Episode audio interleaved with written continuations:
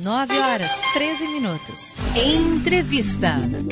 E cada vez que a gente passa um ano, vai começar outro, a gente começa com novas metas, novos sonhos e querendo também novas oportunidades. Uma das metas mais comum, que todo comuns, né, que todo mundo vai planejar agora para 2021 é colocar as contas em dia e quitar as dívidas. Tentar viver um 2021 sem ficar no vermelho. A gente vai receber agora dicas com o planejador financeiro João Godin para passar um 2021 muito melhor. Olá, João, bom dia. Bom dia, bom dia para você, bom dia para os ouvintes aí da Rádio Difusora. Já aproveitando, Feliz Natal. Ah, igualmente, para você também, toda a sua família e um Feliz Natal para todos que estão ouvindo. João, é, quem tem um dinheirinho já guardado agora, no final do ano, o que, que é mais indicado? Pagar as dívidas agora para começar 2021 livre ou se organizar primeiro para ver como é que vai estar a sua situação financeira no ano que vem? Olha, depende da dívida. É, algumas dívidas são muito caras, por exemplo, aquelas dívidas de cartão de, cartão de crédito. Aqueles cartões de crédito que você não paga e vai acumulando em parcelas com taxas de juros acima de 8% ao mês. Então, nesse caso, é muito importante que você é estante a sangria.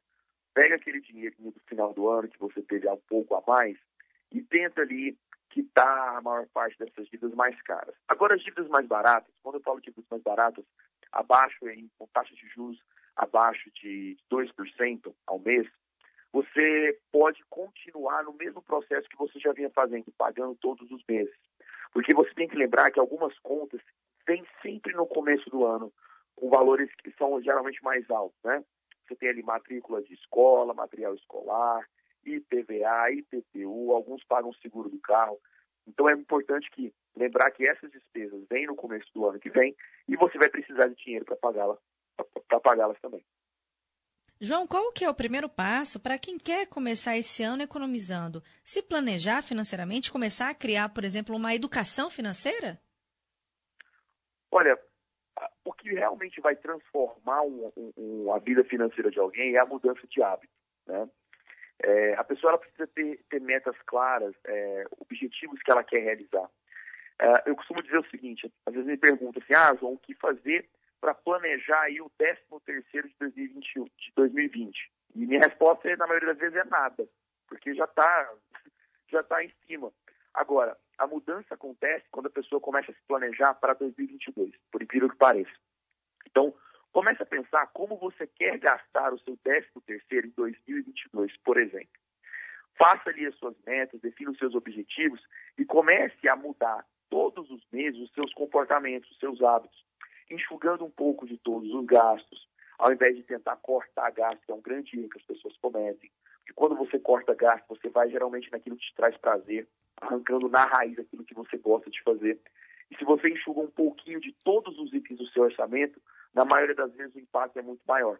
Para se ter uma noção, um casal é, que tem dois filhos tem, em média, 40 gastos, itens no orçamento. Se você enxuga 10 reais em 40 itens, você enxuga 400 reais sem praticamente perceber que enxugou os seus gastos. Se você tenta cortar 400 reais, provavelmente você não vai dar conta e vai imaginar onde eu vou tirar 400 reais, certo? Então são dicas simples aí que todo mundo pode seguir, que tenho certeza que vai fazer a diferença no ano que vem. João, a gente tem muito costume de comprar, por exemplo, para descontar uma tristeza, descontar uma frustração, a gente uma, até uma ansiedade mesmo, a gente acaba indo lá e fazendo compras. Se eu recebo, por exemplo, uma notícia infeliz, vou e compro comida para tentar amenizar essa tristeza. E acaba aí gerando esses gastos desnecessários que vão fugir do meu orçamento. O ideal, é, João, é sempre a gente realmente ter ciência do nosso dinheiro, para a gente não correr risco desses imprevistos que acabam acontecendo na nossa vida realmente virem a prejudicar a nossa situação financeira e acabarmos entrando no vermelho?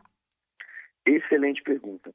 É, o resultado que a gente colhe na vida, seja, seja a área ela qual for, é, depende não da, da, da, somente das suas ações, mas existem por trás das ações as motivações que são de raiz sentimental.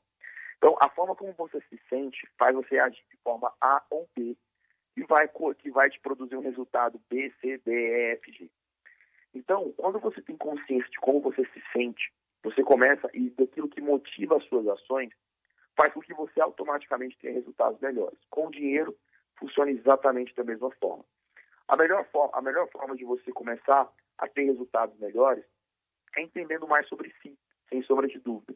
Uma dica que eu dou sempre quando me perguntam sobre dicas para é, economizar no supermercado, eu falo algo que as pessoas geralmente não sabem.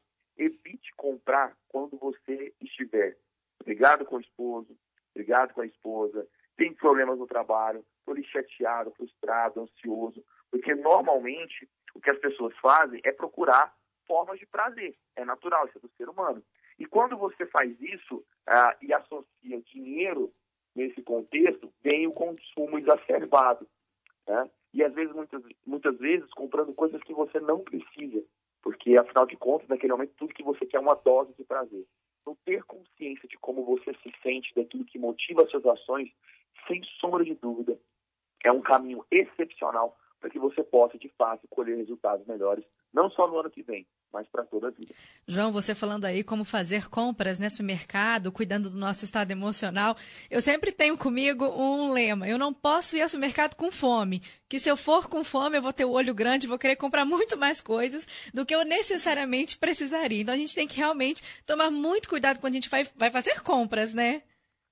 É não ir com fome e não ir triste. Eu costumo dizer assim, não vá ao supermercado quando você estiver muito triste, muito chateado, uh, porque é muito comum as pessoas, quando elas estão nesses estados, elas entrarem naquele modo do já que, ou é, eu mereço. Né? E essa história do eu mereço, ela é, o já que eu estou aqui, eu vou comprar isso também. E o eu mereço também é um outro forma, uma outra forma de você entrar naquele estado de, de, de tentar amenizar uma analgesia daquela dor emocional que você está sentindo em outro contexto. Então, essa síndrome do eu mereço, fora de contexto, ela pode levar a um descontrole financeiro muito grave, inclusive. Eu já tive clientes, por exemplo, que tinham um consignado de 800 mil reais, que contratou um consignado de 800 mil reais, obviamente tinha uma renda muito alta, de 40 mil por mês, ah, e eu perguntei, onde você gastou esse dinheiro? E ela me disse, não sei. Imagina, imagine só uma pessoa gastar 800 mil reais e não saber com o que exatamente gastou.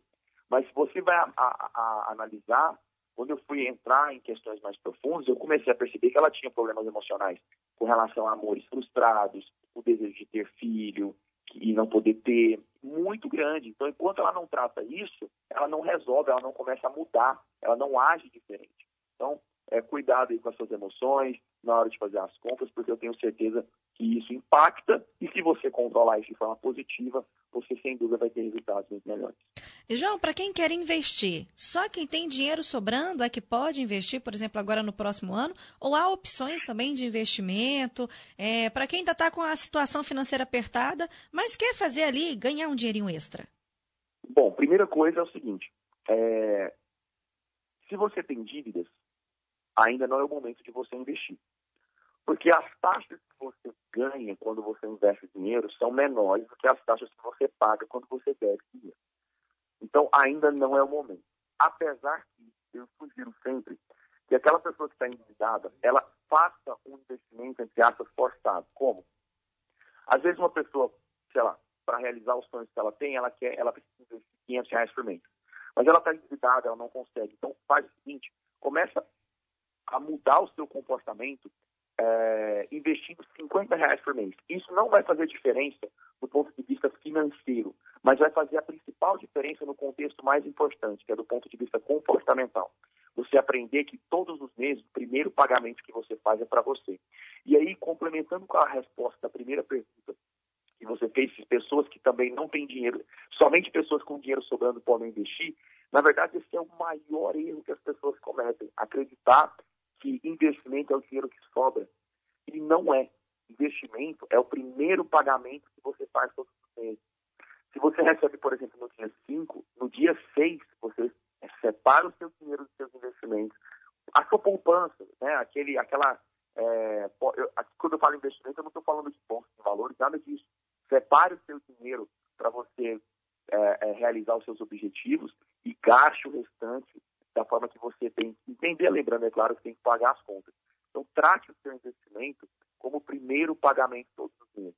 Essa talvez seja a maior, a melhor e a mais importante a mais simples é que traz o maior resultado para quem quer uh, começar de fato a investir e ter uma vida financeira mais saudável. E outro ponto também, é, arrematando aí, é a ideia de que investimento é para ganhar dinheiro. Né? Nunca foi.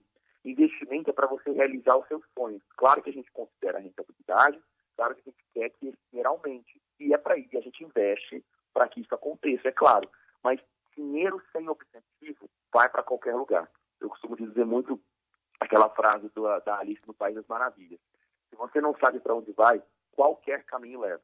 Se você não dá um endereço para o seu dinheiro, se você não define, é, delimita ah, o destino daquele dinheiro que você está investindo, no primeiro momento ele vai para algum lugar. Seja para comprar alguma bobagem quando você estiver é, emocionalmente abalado, seja para gastar com alguma emergência que não era para ser gasto com aquele dinheiro. Então, defina um objetivo, trate esse dinheiro como o primeiro pagamento todos os meses, que sem sombra de dúvida, independente da, do seu nível de renda, você vai investir e vai acumular patrimônio. João, quero agradecer sua participação por conversar aqui conosco com tantas dicas aí valiosas. Então, muito obrigada, um ótimo dia. Eu que agradeço.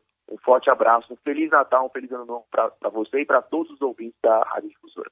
Para todos nós, João Godin, planejador financeiro, trazendo aqui para gente sugestões para podermos nos organizar financeiramente e não